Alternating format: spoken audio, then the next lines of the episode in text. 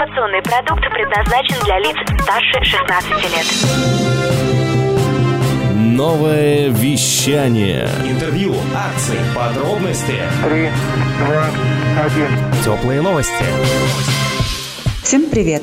Это «Теплые новости». Меня зовут Лана Зайцева. Мы находимся в столице нового вещания в конференц-зале Банка Левобережный на встрече клуба бизнесменов «Сибирь». Здесь я вижу много представителей деловой прессы, организаторы встречи, бизнесмены с опытом работы в несколько десятков лет.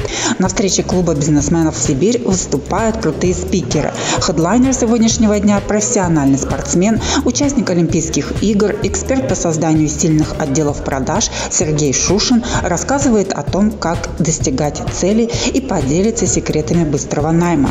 Зададим ему пару вопросов, пока есть возможность. Сергей, здравствуйте. Здравствуйте. О чем сегодня будет ваш семинар? Две темы, которые определили сами люди. Как замотивировать себя, когда руки опускаются, когда тяжело, когда ничего не хочется делать. И вторая, как подобрать сотрудников, которые действительно будут помогать в развитии компании. Не просто сидеть, скучать, работать за оклад, а вовлечены будут в работу. Сколько времени вот сейчас нужно, чтобы создать крутой отдел продаж? Время, как известно, неспокойное, непростое, тенденции быстро меняются меняется? В среднем от 4 до 6 месяцев нужно создать отдел продаж. Все зависит от аппетита, скажем так. Иногда есть отдел продаж, где 40 продавцов работает, там, конечно, дольше. Если мы говорим о отделе продаж, где там до 8 человек, до 9 человек, ну давайте возьмем, округлим до 10 человек, то за 6 месяцев это можно сделать при наличии, что есть работающая технология найма, адаптации и самих продаж. Какие вот э, чаще всего ошибки допускает работодатель, которые отпугивают соискателей при просмотре вакансий? Ну давайте так э, много разных ошибок, но отпугивают, когда объявление создано неправильно, когда человек, который звонит, либо неадекватный, либо говорит не ту информацию, преподносит, когда собеседование проходит. Я просто видел таких руководителей, которые на собеседовании пытаются проверить стрессоустойчивость и запугивают кандидатов или задают какие-то каверзные вопросы. Они немножко не то делают. Нужно смотреть не на стрессоустойчивость, а на то, способен ли он дать результат. Но на самом деле тяжело нанять тогда, когда технология найма не работает. Или она искажается, или ее вовсе нет. Или нет человека, который за эту область отвечает. Но я много раз проверял, если есть работающая технология, все делается правильно, то с наймом проблем нет. Люди хотят работать. Сегодня огромное количество людей, которые ищут работу и не могут найти. Поэтому проблема не в том, что нет людей или они какие-то не такие. Проблема в том, что мы что-то не так делаем, что не можем нанять. Поделитесь, какие вот, на ваш взгляд, обязательные вопросы или один обязательный вопрос нужно задать соискателю на менеджера по продажам? Хороший вопрос. Я скажу так, тяжело, тяжело на самом деле с помощью одного вопроса понять, кто перед нами сидит. Но пусть это будет вопрос, за что вы получали деньги на прошлом месте работы. Это такой хороший вопрос, показывающий человек в какой категории находится. Но это опять же нужно знать эти категории, да. Но мы должны задать несколько вопросов, чтобы посмотреть всю картину, кто перед нами сидит. И то, когда человек сидит перед нами, мы задали ему вопросы, до конца тяжело понять, кто перед нами сидит, поэтому нужна стажировка. Это некий тест-драйв, когда мы уже можем человека проверить в деле. Именно стажировка уже может показать, человек толковый либо бестолковый. Понятно, спасибо за интересное интервью. Подписывайтесь на Сергея Шушина в Инстаграм.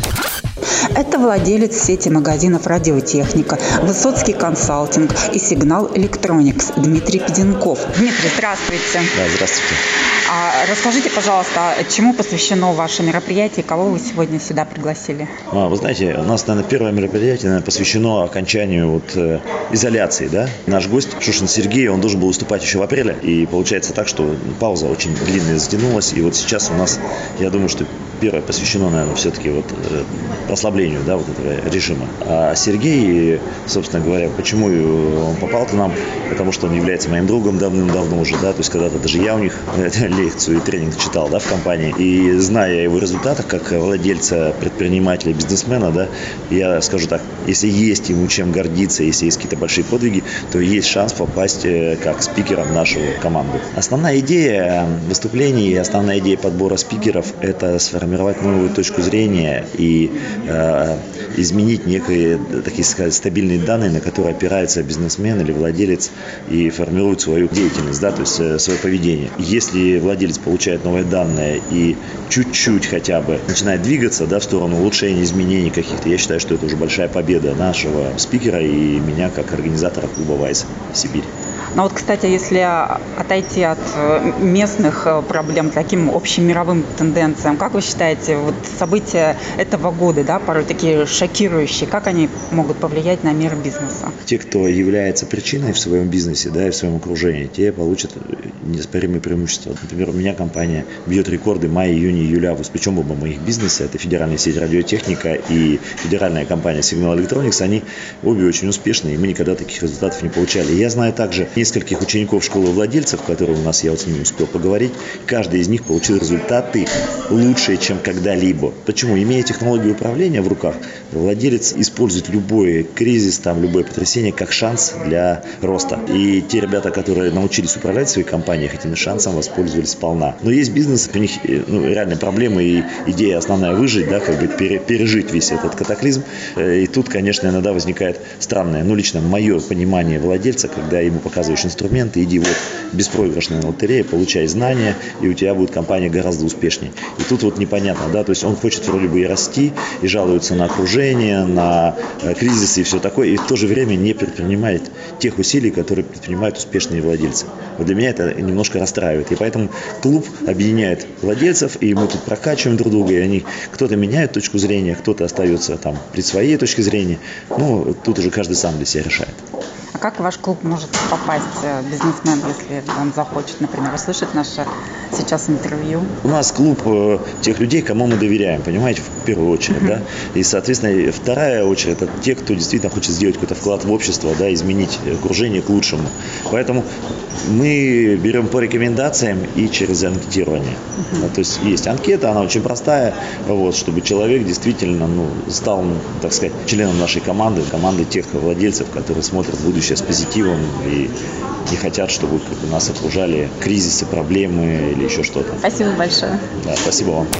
И исполнительный директор Высоцкий консалтинг и радиотехники Вячеслав Дель. Наше мероприятие посвящено окончанию пандемии.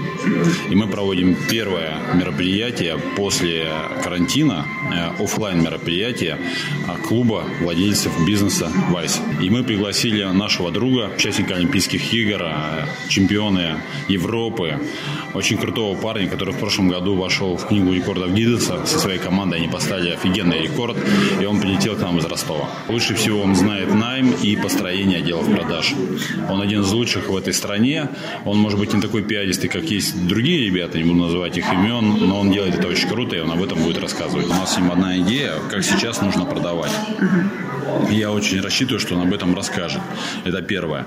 И поменялся найм, потому что тот подарок, который сделало государство найму, сотрудникам в найме, то есть они сидели дома и получали деньги, очень сильно вынес их мозг. Или, как говорит мой сотрудник Виолетта, остановил их мозг. И они теперь вообще не понимают, зачем тебе работать, если тебе должны платить деньги. Вот все как раз будет рассказывать о том, как это делать в новых условиях. Вы могли бы перечислить э, конкретно, кто вот сегодня пришел из э, бизнеса? Вот Нина, у нее две компании, да? Uh-huh. То есть компания по производству городков детских, которые устанавливаются в микрорайонах. Она сейчас а, как раз в карантин открыла компанию по трудоустройству людей за границей. Представляете, она трудоустраивает. Антон Близневский – это владелец компании Текурила и представитель компании Хенкель. Сергей Петунин – это у него четыре компании, он строит газовые заправки, газораспределительные станции по России. Наташа, у нее, она делает кофе. То есть здесь на кого не посмотрите, здесь это все предприниматели, и все здесь из бизнеса. Некоторых ребят нет, они там а, улетели в другие города на встречу. Но я уверяю вас, вот если вы спросите, здесь нет ни у кого, кто бы закрыл свой бизнес или уменьшил. У Антона вообще там плюс 254% к прошлому году он шарашит. Это была Лана Зайцева со встречи клуба бизнесменов «Сибирь» специально для теплых новостей. Всем пока. Новое вещание. Теплые новости.